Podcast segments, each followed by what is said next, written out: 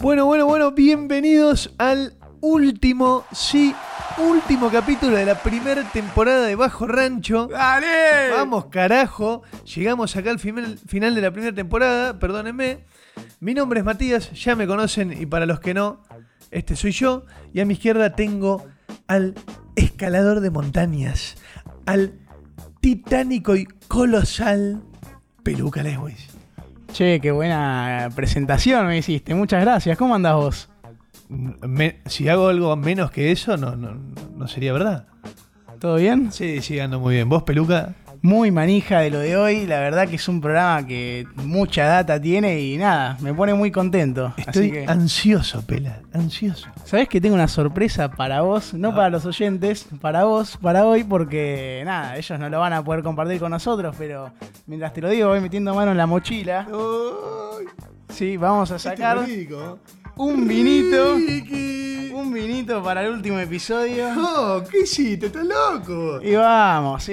Oh, San Felicien encima. Eh, ojo que no, nos pagan, eh. Un abrazo. Eh, viste. Por Vamos Dios. a tomar ese vinito y disfrutar de, de este capítulo de- especial que es el último de la temporada. Qué bien, estoy muy feliz. Me acabas de alegrar la noche. Para nosotros, como lo saben, es jueves. Son las 20.30 acá en el barri. Y es el momento de la noticia de la semana. Vamos con las noticias. Eh, bueno, ahora son más internacionales. El capítulo pasado hablamos de lo que pasaba acá. Y ahora vamos, bueno, tiene que ver un poco porque es de Lola Palusa Argentina. Pero es hablar del line-up, que lo confirmaron. Y va a haber artistas como Guns N' Roses, Travis Scott y The Strokes. Que nada, son enormes y, y que vale la pena ver también. Sí, no, o sea, qué sé yo. A mí personalmente no me lleva mucho el Lula Palusa, pero a diferencia de otros años, estos tres nombres son bastante importantes. Y encima, vos el otro día me contaste algo que pasó con los Guns N' Roses. Sí, el video de Sweet Child O' Mine en YouTube llegó a un billón, o sea, mil, millón de, mil millones de reproducciones en YouTube y nada, es el primero en llegar a ese número. De los 80, el primer video de los 80 en llegar a un billón de reproducción, una locura. Una locura y es un temazo también. Ah, olvídate, olvídate. ¿Quién no, ¿Quién no se tiró ese riff en la mente alguna vez? Una locura, una locura. ¿Vos qué tenés para contar? Algo del plano local que descartaste tempranamente, y es que el lunes pasado, el 15 de octubre, se cumplieron 40 años de la publicación de La Grasa de las Capitales. Oh, el disco que hablamos en el primer episodio del podcast. Claro, discazo de Cerú con un, un nivel y una profundidad únicos. Muy lindo. ¿Qué más tenés sí. para contarnos? Y tengo para contarte también que hace 47 años se separó Creedence. Oh, y la banda americana tan conocida. Claro, la de los hermanos Fogerty. Sí, la misma. Bueno, eh, qué pena.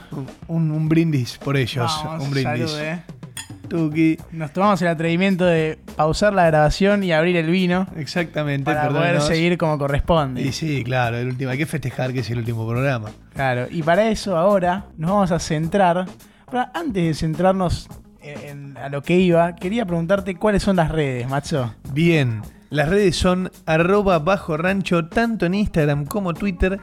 Y como les hemos dicho antes, es el espacio para que puedan ver todo nuestro contenido multimedia y los diseños del peluca que son fantásticos. Ahora sí, vámonos a ubicarnos en Londres, Inglaterra. ¿Qué agarramos? ¿La máquina del tiempo? Agarramos la máquina del tiempo ahí, chi, chi, chi, Y nos vamos. Vamos a los 60 en Inglaterra. La, la época de Swing in London. Sí, una época así de revolución, de hipismo, de bandas como los Rolling Stones, los Beatles y también otra que vamos a mencionar en un rato. Una época de, de- de arte rebosante por todos lados. Cine, eh, eh, arte, música, Sí, moda. fueron años dorados para la música. Había artistas como los que mencionamos recién que tuvieron un alcance enorme y también empezaba a surgir una música más psicodélica y progresiva. Empezaba a nacer fuertemente con los Beatles, en gran parte, los principios de la música psicodélica. Y eso, en Londres, pegó mucho. Sí, eso que era una música experimental y se caracterizaba mucho por la alusión a las drogas también. Y sí. no alusión en temas teóricos, sino que por ahí más en, en la composición de los temas y en los sonidos y todo. Era, sí, sí, música. Música eh, peposa. Música peposa, música muy lisérgica. Muy lisérgica. También se incorporaban instrumentos electrónicos. Claro, bueno, es la revolución de, los de los. ¿Cómo es? Ah, no me Los sale. sintetizadores. Eso, los sintetizadores. Eh, arranca toda esta movida electrónica también de la mano de Kraftwerk, haciendo los primeros pasos en la música Oh, electrónica, claro. y empiezan a usarse eh, de formas muy flasheras. Sí, y la banda que vamos a hablar hoy lo hace a la perfección. Son, junto con los Beatles, los padres de esto. Y sí, sí, son, son los padres. También estaban los. Sí, son los padres, o sea, son Pink Floyd. Y hasta te digo que en el costado psicodélico, para mí, Pink Floyd es mucho, pero mucho más poderoso que los Beatles en el lado psicodélico. Para mí también, pero también son temas, o sea, cuestiones de sí, gustos. y comparaciones que, que no, no tienen ni que existir, son dos cosas diferentes. Claro, y los dos son gigantes y no, no hay que compararlos. ni Sí, no, no- no estamos haciendo una comparación así de medir quién, son dos monstruos de la música. Sí, y entonces, ¿de qué vamos a hablar hoy, macho? Hoy vamos a hablar, como les mencionamos en el capítulo anterior, de Pink Floyd.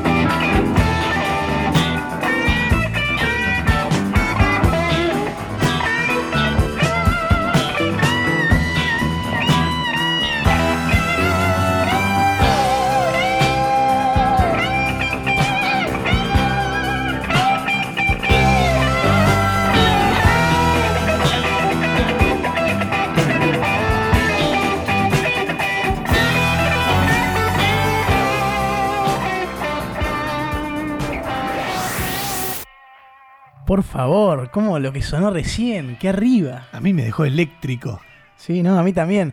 Queremos aprovechar para agradecerle a Franco de Nicola Caco, un amigo nuestro. Grande, un Caco. amigo de la casa que nos pidió este tema. Este tema es Java Cigar del disco Wish You Were Here y te lo dedicamos a vos, Caquito. Sí, estuvimos esta semana ahí un poquito hablando para y publicando en Instagram para ver que recomienden temas para poner y bueno, este es uno de ellos.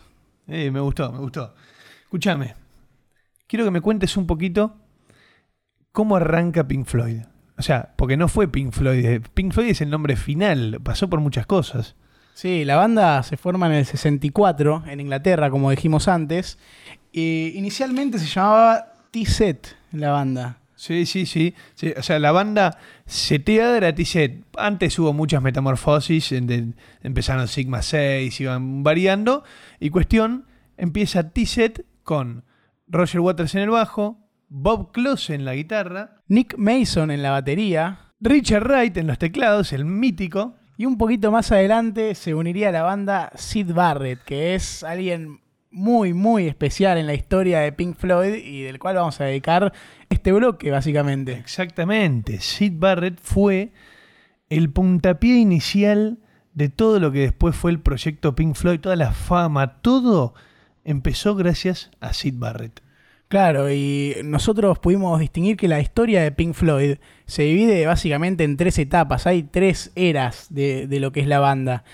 Y bueno, vamos a tratar una de cada una en cada bloque, y este es el primero y es los inicios, con Sid Barrett. Cuestión, ¿qué pasa con este tipo? ¿Por qué hablamos tan con tanta efusividad de esta persona?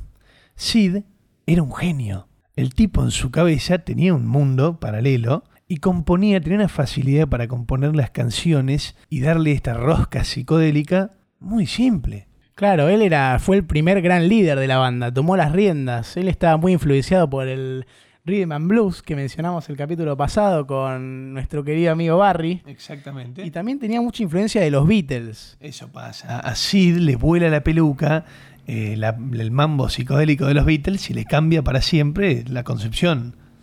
Sí, y bueno, esta banda que se llamaba T-Set, por cuestiones de copyright y de nombre, derechos de autor que ya existía, tuvieron que cambiarse a The Sound of Pink Floyd, en el 66 sería esto, en honor a dos eminencias del blues, dos grandes músicos que eran Pink Anderson y Floyd Council. Con el tiempo le sacaron el sound y quedó de Pink Floyd.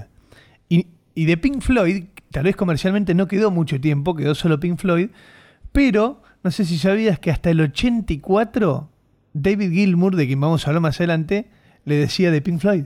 Ah, mirá, sí, no, no, no sabía eso, Eh, es sí, un sí, lindo dato. Le quedó ahí por el tiempo. Era un tipo anticuado. Sí, sí, un grande David. Pero bueno, cuestión, editan su primer disco, The Piper at the Gates of Dawn. Un disco muy marcado por el estilo de Barrett, ese estilo psicodélico. No- 90% Barrett ese disco, bien, bien lisérgico y psicodélico, muy bueno, y que rompe todo en Gran Bretaña. Sí, la rompe toda, pero empezaban a haber problemas con Sid Barrett. Esta luz, este genio que, que se está rompiendo unos temazos, empieza a tener problemas de salud mental. Era un tipo que consumía muchas drogas y, nada, no andaba muy bien de la cabeza. Claro, lo que pasa es que Sid tenía cierta personalidad esquizofrénica y cuando tenés esos estados mentales, las drogas eh, pueden hacer estragos en uno. Y Sid eh, cuenta la leyenda que se despertaba y en el café ponía un, un cartón de ácido y se lo tomaba. Estamos hablando de un tipo que se, se drogaba fuerte. Sí, era muy joven también. Pero bueno, esto llevó a que en el 68, por todos estos problemas que se venían agravando, tuvieron que incorporar también a David Gilmour, el que nombre, nombre que mencionamos recién y que tiene muchísimo valor en la historia de la banda. Claro, David era un amigo de Sid Barrett. ¿Por qué tuvieron que tomar esta medida drástica? Ya pasaba que tal vez subían escenarios y Sid Barrett se quedaba paralizado mirando la nada, sin tocar ninguna nota ni poder cantar. O sea, estaba totalmente perdido y dijeron, esto no va más, esto no se puede aguantar. Entonces piensan, bueno, vamos a agregar a David, amigo de Sid, que sabe tocar la guitarra, el bajo, vamos a agregarlo para que él esté en vivo con nosotros, por si Sid se queda duro, y que Sid en las grabaciones de estudio grabe él. Claro, era como ahí de backup, eh, para ayudar, pero también con cierta importancia, pero bueno, no del nombre principal. Estos cinco, y en el único disco que jamás pasó en la historia de Pink Floyd, crearon el álbum A Source Full of Secrets en el 69, y como dije, fue el único disco de Pink Floyd donde estuvieron los cinco integrantes por completo. Pero, ¿qué pasa? Claro, y como Sid seguía empeorando de, de salud, y la banda no, podía seguir bancando toda esta situación, lo abrieron, digamos. O sea, tuvo que irse de la banda para poder, para que ellos puedan seguir haciendo esta música y, que él no sea una carga, no sea un problema. Obviamente que fue una salida muy dolorosa y ellos lo recuerdan en muchos temas que hacen en, su historia. Ya en, el, en este disco que mencionamos, eh, hubo un solo tema compuesto por Sid y participó en dos, tres temas más y no tuvo mucha más participación por esto que decía, ya estaba haciendo una carga más que algo que sume. Y cuenta Roger Waters en la entrevista que un día decidieron no pasarlo a buscar para un ensayo en el auto y ese fue el comienzo del fin. Claro, y sí, es que no, no, no estaba haciendo, estaba siendo contraproducente hasta cierto punto. Pero la, el legado de él, su estilo de música, lo que él imponía en la banda y todo lo que hizo, si bien no duró tanto tiempo, fue muy, muy importante y perduró en la historia de la banda. o sea, siempre recordaron todo lo que él hizo y, e intentaron imprimirle su estilo en ciertas cosas. Claro, o sea, el nacimiento de Pink Floyd, el núcleo de Pink Floyd es Sid Barrett. Sid Barrett, es una leyenda. Sí, sí, lástima, bueno, Sid terminó eh, perdiéndose, se, fue, se volvió a vivir con su madre, el tipo ya estaba loco, lo internaron en un psiquiátrico, eh, y bueno, y se quedó hasta, el, murió en el 2006, Sid, nunca más volvió con la banda, nunca más. tuvo un par de apariciones místicas. Sacó un par de, sí, de eso hablaremos después, muy bien. Eh, sacó un par de discos solistas con, en esos años, en el principio de los 70, con ayuda de David Gilmour, de Roger Waters, pero ese fue su único y después desapareció del ámbito musical.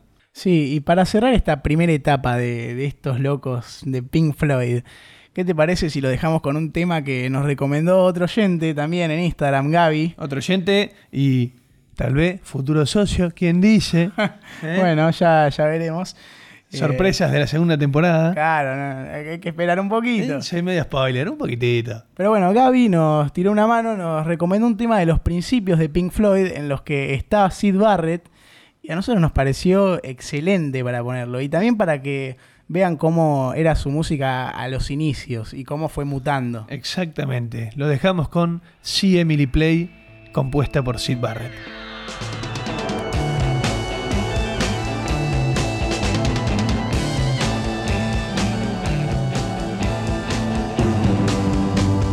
Emily tries but misunderstands. She's often inclined to borrow somebody's dreams till tomorrow.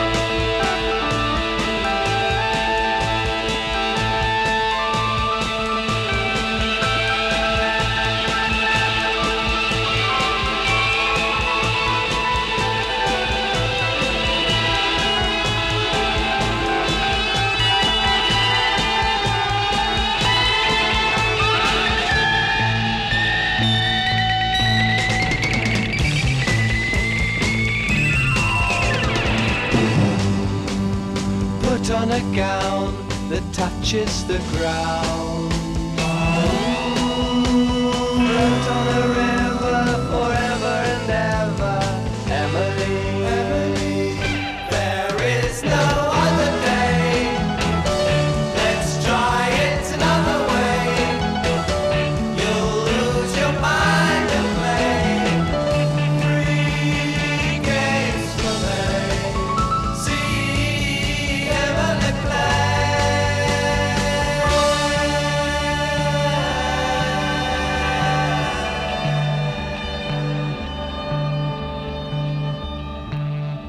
Bueno, Pela, ahí podíamos escuchar algo bastante vitelesco, ¿no? Sí, te iba a decir lo mismo, ¿sabes? Muy, muy estilo Beatles lo que son Vite- recién. Psicodélico con esos pianitos ahí.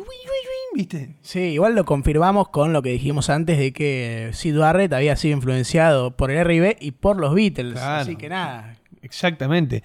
También queremos comentarles que al parecer el vino ya está haciendo sus efectos, dado que nos olvidamos de mencionarle que el guitarrista Bob Close, al poco tiempo de arrancar con T-Set, abandonó por la presión universitaria. Claro, él no formó parte de, de- de los discos grosos que sacaron ni nada de eso. Y por eso cu- cuando antes dijimos estaban los cinco, no estábamos contando a el señor Close. ¿Miroslav? No es Miroslav este. Perfecto. Pero bueno, ¿qué pasa? Se va Sid Barrett, toma las riendas en cuanto a la composición de letras Roger Waters, y en esa época, más adelante no sé, pero en esa época había una especie de consenso general de que Roger se involucraba en las letras, totalidad, y el sonido se repartía entre Richard Wright, David Gilmour y un poco de Roger Waters. Claro, había paz entre todos. Todos estaban enfocados en el proyecto y participaban y, y aportaban sus partes, que cada uno era muy grosso en lo que hacía, obviamente. Exactamente. ¿Y qué pasa? En el 69, el director de cine Barbet Schroeder lo llama a Pink Floyd y les propone que hagan la banda sonora de la película More. Y así es como sacan el disco Music from the Film More. Exactamente. Que bueno, recién dijimos, tiene la música para esa, el soundtrack de esa película y que es una obra de arte, a mí me encanta. A mí también, a mí también. Y después se viene algo, en el- ese mismo año, en el 69, algo muy poderoso. Muy especial. Exactamente, y entra, como habíamos dicho, en la etapa más psicodélica de la banda. Claro, empieza a aparecer de, de los primeros discos que por ahí les, les nombramos ahora y ya lo van a conocer seguro. Uma Guma se llama el disco. Y tiene temas como Several species of small furry animals gathered together in a cave and grouped with a pict. Eso vendría a ser muchas especies de animales peludos reunidos en una cueva y grubeando con, no sé qué es una pict. No sé, pero si lo escuchan ese tema es una locura. Es- son todos sonidos que graba Roger Waters entre su voz, golpes a la mesa, cosas así, que emulan lo que acabamos de mencionar, el nombre de la canción. Sí, suena muy especial. Yo personalmente le quiero agradecer a Fer, Fer Pagano, un amigo del colegio de toda la vida, que nada, él fue el que me hizo conocer este tema en un campamento del colegio. Claro, temas la verdad que los tiene que escuchar muy psicodélicos, muy envolvientes. Hay otro tema que es Careful with that axe, Eugene. Cuidado con esa hacha, Eugenio. Es un lindo tema ese también. Temazo, temazo. Pero bueno, entra esta etapa experimental y después, ¿qué el se viene? año siguiente se viene, este sí es una obra maestra, un álbum que escuchamos hoy en día y para nosotros es una experiencia, es un viaje de principio a fin, que es Atom Heart Mother. Exactamente, es corazón atómico, madre de corazón atómico. ¿Y sabes por qué? Ahí va, ¿por qué? Contame. Este nombre lo eligieron muy rápido porque cuando estaban por publicar el disco, vieron una nota, un artículo de prensa que decía que le habían instalado un marcapasos atómico a una madre y había dado a luz. Y pusieron Atom Heart Mother. Claro, más explícito imposible el nombre. Exactamente, y bueno, tiene una obra de 25 minutos, una canción de 25 minutos, Atom Heart Mother, que ¿Alguna vez es- acuéstense, cierren los ojos, pónganse unos auriculares y escuchen eso? Vas a pasar por momentos de desesperación, de tristeza y también por momentos de, de felicidad y es tremendo, es, es muy flashero. Ya Uma Guma los había posicionado en Inglaterra como una banda de rock psicodélico de las, de las principales. Bien de vanguardia. Exactamente, bien de vanguardia. Y Atom Heart Mother fue el disco que los lanzó hacia las giras en Estados Unidos. Pero un año después de Atom Heart Mother, ellos estaban sacando bastante seguido discos. Sale Medal. Medel que tiene, no o sé si- Middle. No, medley. Medley. Medley. Medley. Y sale la canción Echoes, que es una obra de arte de 23 minutos, que también, eso es lo que tiene Pink Floyd, hace obras.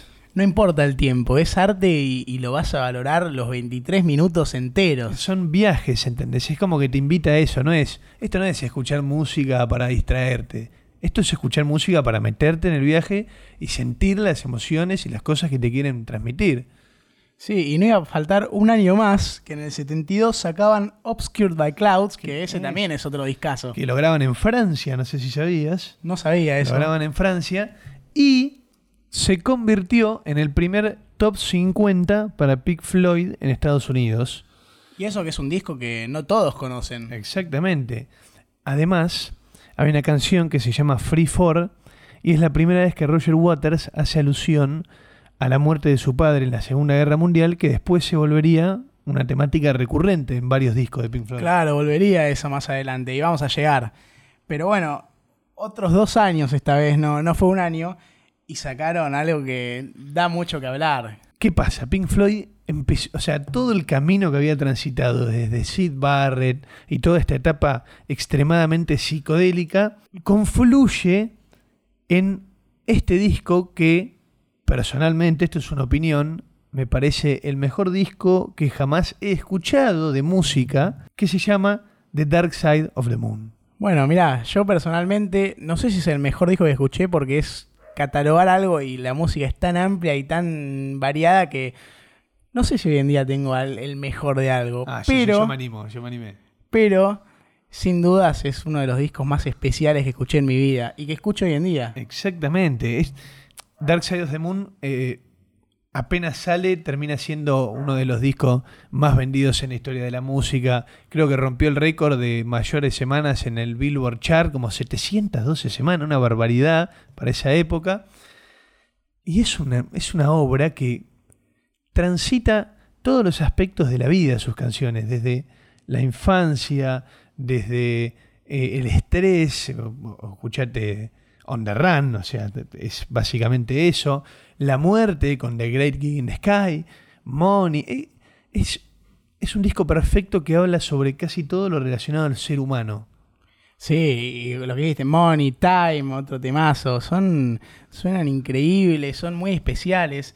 Y acá quiero hacer un parate y abrir un paréntesis para contarles que hay una banda que se llama Easy Star All Stars. Ah, buen dato. Sí, que la fuimos a ver una vez en vivo, que hacen una versión reggae del disco Dark Side of the Moon, que se llama Dub Side of the Moon, que es excelente, eh, pero no tiene desperdicio, suena muy bien, es la impronta reggae bien metida en el tema y, la verdad que fluye muy bien con el, el Pink Floyd. La verdad que lo reversionaron a reggae muy bien. La verdad es muy recomendable lo que acaba de decir el peluca. Nada, estábamos contando, Dark Side of the Moon explota todos los charts de Estados Unidos, de Gran Bretaña, y es tanta la gente que lo compra que, según las estadísticas, se estima que una de cada cuatro familias inglesas tiene el disco en algún formato en su casa. Qué locura, es tremendo, Sí, es un sí. montón. Sí, eso fue lo que los consagró definitivamente como el top, no sé, vamos a tirar, top 10 de las mejores bandas del mundo en esa época. Claro, de la historia y, y hoy en día siguen presentes en esa historia y en ese podio. Hoy en día vos escuchás Dark Side of the Moon y, y sigue sonando moderno. Claro, sí. En cuestión, después de Dark Side of the Moon se viene otro disco que es extremadamente especial en el 75, que es Wish You Were Here. Todos conocen la canción How I Wish, How I Wish You Were Here. Pero, personalmente para mí esa es la canción más tranqui del disco, Es verdad eso. porque tiene Shine on You, Crazy Diamond, Un tema muy pedido por nuestros seguidores. Un tema muy pedido y un tema muy especial porque es dedicado a Sid Barrett. Vos lees la letra, escuchás la letra y habla, le habla a Sid y pasa algo muy loco con eso. Y quiero que me cuentes, Pela. Bueno, una vez cuando estaban grabando el disco, eh, cuando estaban grabando este mismo disco, aparece alguien en el estudio. Ellos no se veían con Sid Barrett hace ocho años prácticamente, o sea, muchísimo tiempo. Y de repente aparece alguien pelado, que no tenía cejas, con, que estaba gordo, que, que no reconocían. Y se preguntan, che, ¿quién es este? ¿Qué hace acá? ¿Qué sé yo? Y resulta que era Sid Barrett. Eh, Exactamente. ¿no? Es increíble. Cuentan tanto Mason como Wright y Roger Waters que, que se quebraron en llanto porque justo estaban grabando Shine on You. Que era un tema dedicado a él. O sea, un misticismo de la concha de su madre. Sí, igual también cuentan que, o sea, si bien es especial que lo hayan visto y que haya aparecido, que fue choqueante para ellos verlo, porque no está, estaba muy deteriorado él, no estaba bien, No se fue lo una veía. imagen linda, claro, no fue una imagen linda, no fue un reencuentro lindo. Claro, pero bueno, fue un momento místico, apareció en el momento y en el lugar adecuado increíblemente. Y, y Wish You Were Here tiene otro tema que se llama Welcome to the Machine, Uf, que también lo escuchas es una obra de arte psicodélica que verdaderamente el nombre explica lo que suena. Es Welcome to the Machine, bienvenido a la maquinaria de la sociedad y el capitalismo. Sí, no, es especial, ¿eh? Especial, especial. Pero bueno, pasan dos años más, ahora están grabando de dos en dos, y sale Animals, un disco que a mí en lo personal me encanta y es de los preferidos de Pink Floyd, míos. Eh, un discazo. Pero ¿qué pasa con Animals? Durante toda esta década, desde que se fue Sid Barrett, em- empiezan a haber ciertas rispideces entre David Gilmour y Roger Waters. Roger Waters siempre fue un tipo eh, que él quería ser el líder, Claro, tenía mucho carácter él. él quería ser el líder y que los demás hagan lo que él decía. Que, eh, no sé, ponele, llevando una analogía al fútbol, a Maradona no le discutía nada a nadie dentro de la cancha, ¿entendés? Es verdad. Roger iba por ese lado, como que quería él el mando. Claro, era un mando que él lo quería, pero también lo merecía por ciertos aspectos. Él era un genio musical, o sea, un genio absoluto, pero del otro lado estaba David Gilmour, que es otro monstruo No se absoluto. comía los mocos tampoco. Exactamente, y se empieza a dar este choque de esta lucha de egos y se empieza a quebrar todo desde que el 100% de Animals es composición de Roger Waters. Claro, empieza la era Roger Waters en Pink Floyd. Exactamente. El saca Animals cada vez tenían menos protagonismo. eh, Richard Wright, Mason. Mason nunca tuvo mucho en cuanto a la creación. Y David Gilmour cada vez más tirado para atrás.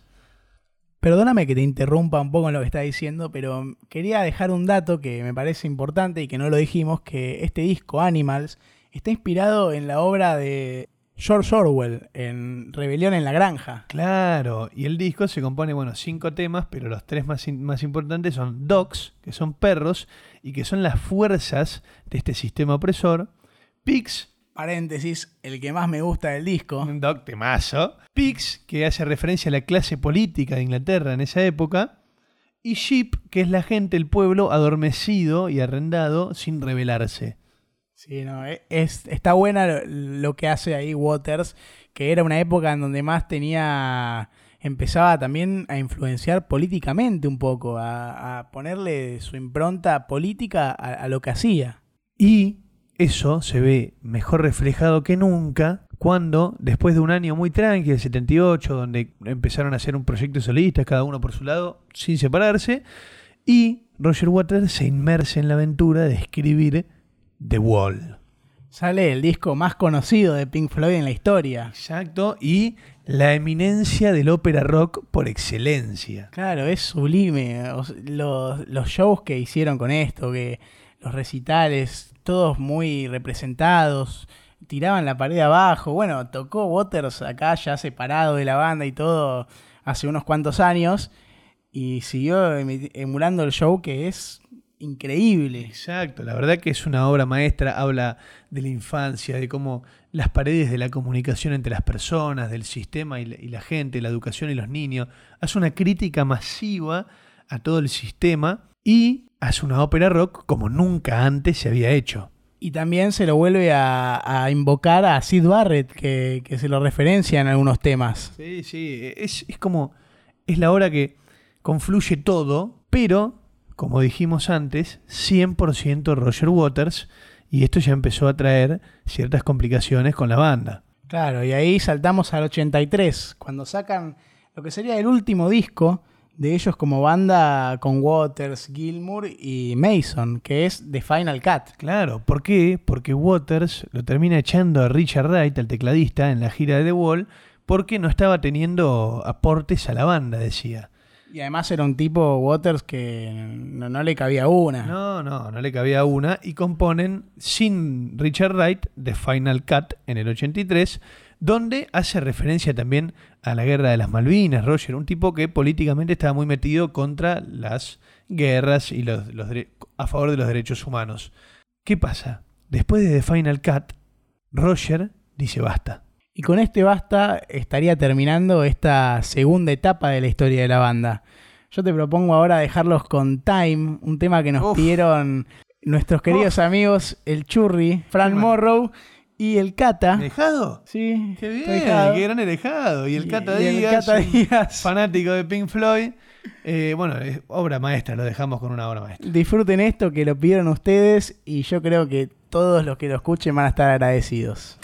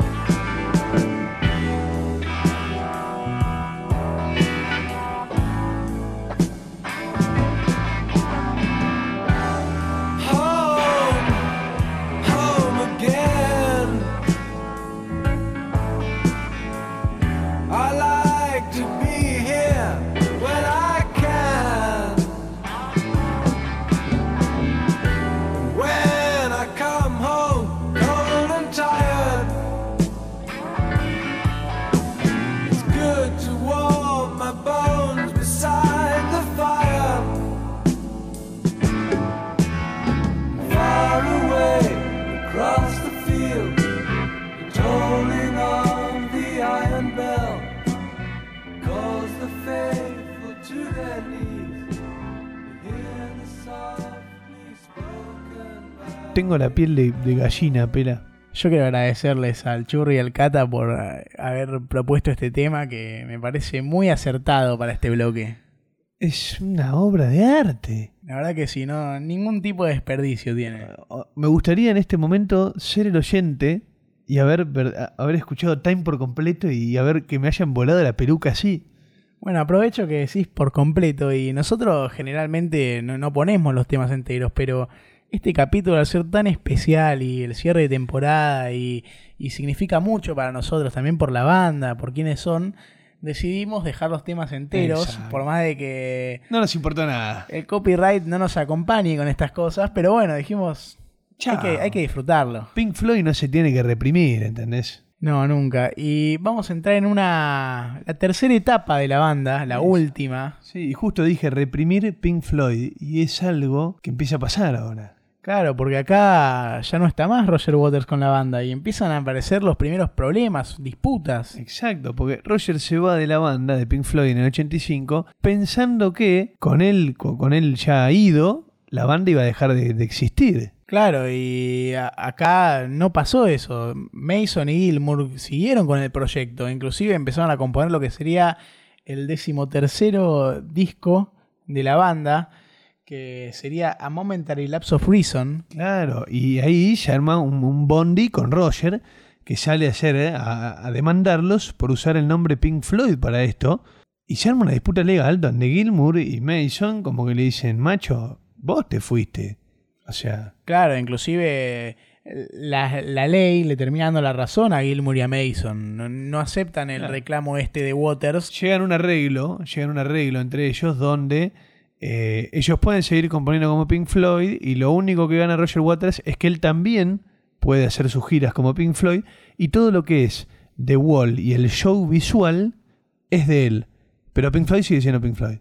Claro, y este disco eh, tenía mucha impronta de Gilmour. Se lo, se lo notaba que tenía su estilo, estaba marcado por él. Y también por algo de Wright, el tecladista que echó Waters justamente. Exacto, él no estaba en la formación oficial del grupo, pero porque todavía hay un par de temas legales que solucionar, pero sí estuvo en la composición del disco. Sí, y la banda en este momento ya había cambiado demasiado de lo que era y de lo que salió. Por ejemplo, ya desde el último disco de Final Cut, último disco de estando con Waters, Gilmour. Exactamente. Y no estamos mencionando ni vamos a mencionar discos como Pulse o Delicated Sound of Thunder porque son recopilaciones en vivo. Nosotros estamos hablando de discos de estudio. Y en el 94 se viene el segundo disco bajo, eh, ponele que el dominio de Gilmour, porque hubo también muchas colaboraciones externas, que es The Division Bell. Sí, y hay mucha gente, no sé si sabías, que dice que tiene de las canciones, algunas de las canciones de ese disco son las mejores de la historia de la música. Es muy fuerte decir eso, sobre todo por todo lo que tiene atrás Pink Floyd, todos los discos que nombramos antes, los temas, todo, pero hay mucha gente que tiene muy arriba este disco de Division Bell, ya sin Waters. No, claro, y además pasa esto, este Momentary Lapse of Reason del que hablamos antes es del 87 y Division Bell es del 94, pasaron casi 10 años y en el medio Gilmour eh, cayó un poco a la adicción a la cocaína, cayó por una depresión, volvió a salir adelante y este disco uno lo escucha y transmite mucho más una vibra más esperanzadora y armoniosa que tal vez otros discos mucho más oscuros de Pink Floyd. Sí, este disco sería de lo último que sacaría Pink Floyd en mucho tiempo. ¿no? Eh, con temas como eh, Wearing the Inside Out, Take It Back, Coming Back to Life, un temazo, y el cierre, que es High Hopes, que es muy conocido y que es una bomba. Es una bomba. Imagínate que recién en 2005, y esto es un evento especial porque fue para el Live Aid, que se vuelven a juntar. Ya de ese momento en adelante no sacaron más discos. Creo que serían Gilmour y Mason. Junto con Wright, que se había sumado de vuelta cuando, cuando se va Waters, vuelve Wright a la banda. Exactamente. Pero bueno, sí, lo que contabas, en el 2 de julio de 2005 se dio después de, a ver, 85, le sumamos así, casi, sí, después de 20 años volvieron a tocar los cuatro integrantes fundamentales de la banda en este live aid que dijiste. Lamentablemente sin Barrett, que sería el quinto. y- Exactamente, sí, sin Barrett. Y tocaron un pequeño set con Speak to Me, Breathe, Money, Wish You Were Here y Comfortably Numb. La gente en ese momento se volvió loca. Era la. Literalmente era la última vez que iban a ver a Pink Floyd en vivo. Exacto, Pero se estaban juntando de vuelta. Mucho rumor hubo en esa época de una reunión. ¿eh? No se dio porque la relación entre Waters y Gilmour siempre quedó tensa.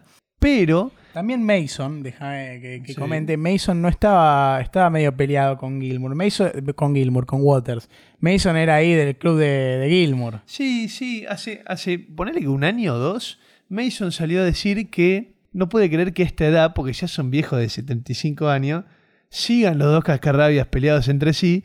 Él dice que siempre como que entendió los dos, fue amigo de los dos, y como que sí admite que Roger Waters se puso medio posesivo en su época. Sí, pero bueno, en el año 2008, el 15 de septiembre, para ser más preciso, fallece Richard Wright, el tecladista este que estaba ahí tan en el medio de la disputa. Exactamente, se muere Richard en el 2008 y, y ahí es cuando todos los sueños de una reunión, viste, se, se Se fueron, quedan, sí. claro, porque Richard falleció.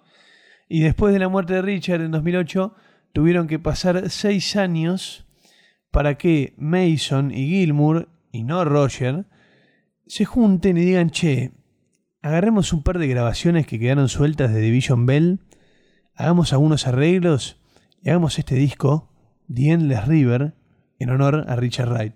Sí, y The Endless River sería el último disco en la historia de Pink Floyd, este Pink Floyd ya mutado con solo con Gilmour y Mason, pero sería el último hasta la actualidad que sacan y que bueno, o sea, no, no era lo mismo que, que ese Pink Floyd que todos supimos conocer y por ahí en las etapas anteriores disfrutamos, pero bueno, seguía teniendo una esencia. No, a mí, a mí me gustó, a mí me gusta mucho ese disco. Sí es diferente a otros, a otras etapas, es mucho más, aún más armónico y suave que de Division Bell, que igual es un discazo. Pero sí, este fue el último disco. Y, y con eso, hasta el día de hoy, el cierre creativo de Pink Floyd, porque tanto Roger como Gilmour como Mason siguen vivos, pero todavía a la vista no hay ningún indicio de ninguna reunión. No, si bien tienen carreras de solista, Waters y Gilmour por lo menos también, pero este fue el fin de la tercera era y, y de la última que podemos mencionar de Pink Floyd. Exactamente. Y me gustaría que los dejemos con un tema que pidió otro oyente nuestro, pero este es un oyente medio con trampa, porque vos sos el oyente.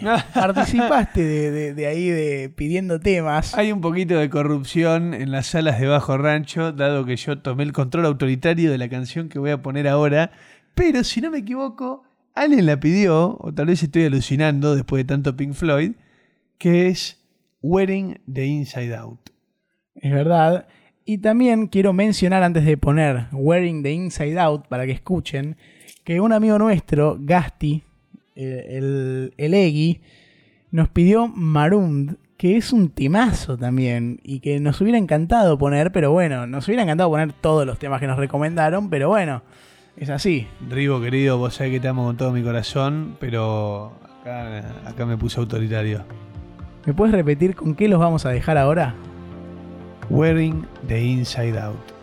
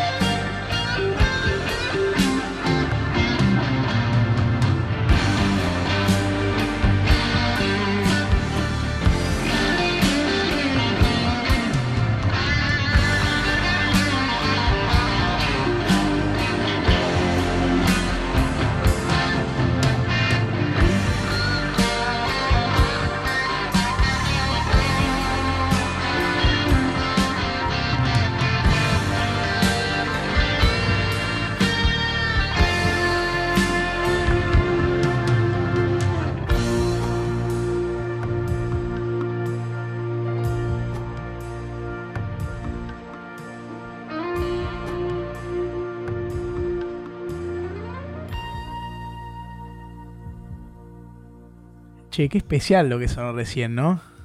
Otra vez, no, no- No sé cómo explicar cómo me siento. ¿Sabes que por momentos me hacía acordar a, a estas épocas doradas de Pink Floyd? Que no lo serían porque no están más los, los principales.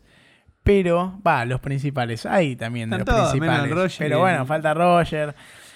Pero me hizo acordar a, por, al final, más que nada, me hizo acordar a eso. A mí, sí, a mí me parece como este tema en particular y este disco, como si fuese, sacando The Endless River, como si fuese un gran cierre de Pink Floyd. Muy lindo, muy, muy perfecto, muy suave. Y un cierre que al momento, al día de hoy, parecería definitivo. Y sí, y sí, lastimosamente no tenemos ninguna noticia ni ningún indicio de acá, de- desde nuestro, nuestros cables de Bajo Rancho, de que vaya a haber alguna unión, pero sin duda lo deseamos. Sí, lo, lo deseamos con, con muchas ansias, diría. Pela, se nos está acabando la primera temporada de Bajo Rancho, y antes de hablar de eso, te voy a hacer una pregunta. A ver, decime. ¿Cuál te parece a vos el mejor disco de Pink Floyd? Oh, oh, me mataste. eh. Pero bueno, vamos a... O sea, ¿sabes qué me pasa? Que es una banda tan mágica que muchísimos discos me, me rompen la cabeza. Eh, pero sin consecuencias, si tuviese que elegir Pero uno. si tengo que elegir uno, y voy a volver porque lo dije antes, elegiría Animals. Aunque, aunque también dije que Dark Side of the Moon es de los principales que más me gustan. Pero Animals tiene ahí un, un lugar adentro mío. ¿Vos? Y yo, si tuviese que elegir, ponerle que me quedo varado en una isla en el desierto y tengo un solo disco para escuchar, elijo Dark Side of the Moon. Pero es como que hay un bicho resonando en mi cabeza que me dice, ¿cómo no vas a elegir Wish You Were Here? Claro, es que sí. Es, es asesino Es que asesino. me pidas elegir Ese, un perdón, disco. es una pregunta muy complicada, perdóname, Peruca. Perdóname. Pero bueno, eh, se nos está acabando la primera temporada de Bajo Rancho. Eh, ¿Querés decir algo, Pela? Sí, antes de, de dar un cierre formal, quería decir que, bueno, hoy en día Waters y Gilmour siguen como solistas. Waters, por ahí en la actualidad, no está dando conciertos, pero hasta hace pocos años sí lo hizo. Y me dicen por cucaracha que lo sigue haciendo. Gilmour lo mismo. Así que nada, ahora sí, ya habiendo cerrado un poco la historia hasta, hasta el día de hoy de estos grandes. Eh, con respecto a Bajo Rancho, yo estoy muy contento. Quería agradecerles a todos por formar parte de esto. Para nosotros es un, es un honor, un orgullo y nos encanta hacerlo. Nos juntamos y no es un problema nunca. Siempre lo hacemos con toda la predisposición posible y estamos muy metidos con este proyecto. Y me gustaría mirar para adelante y decir, ah, me gustaría, creo que lo sé. Mirar para adelante y decir, vamos a seguir, vamos a seguir inculcándoles música, eh, generando conocimiento en este ámbito que es tan amplio y tan lindo. Y nada, vamos, vamos a hacer un parate ahora que vos nos vas a contar de cuánto tiempo será, qué va a pasar. Pero va a ser muy especial para el podcast. Va, a ser un momento especial. Y nos vamos, vamos a volver y vamos a volver con toda. Ahora me voy a despedir. Antes de despedirme les voy a decir que las redes de Bajo Rancho son en Instagram y en Twitter estamos, también en Spotify, Bajo Rancho. Y nada, les quiero decir a todos que nuevamente muchas gracias. Nos vemos en la próxima temporada y los voy a dejar con el mazo. Bueno, eh, estoy, estoy un poquito emocionado por las palabras que dijiste. La verdad es que resumiste muy, muy bien lo que yo quería decir. Eh, que es principalmente agradecerles a todos y todas quienes están detrás de, del auricular ahora, escuchándonos un martes que esperemos que esté lindo. Eh, agradecerles por bancarnos, por escucharnos, por eh, fomentar y, y- e interesarse en lo que hacemos nosotros. Eh, nosotros lo hacemos desde el centro del corazón, amamos la música, eh, amamos comunicar, amamos contar historias, amamos mostrar videos, eh, amamos todo lo que, lo que esté relacionado a Bajo Rancho. Aproximadamente estaremos como mucho, como mucho, un mes afuera de sus oídos, nunca de sus ojos, porque las redes siempre seguirán activas. Y vamos a volver con todo.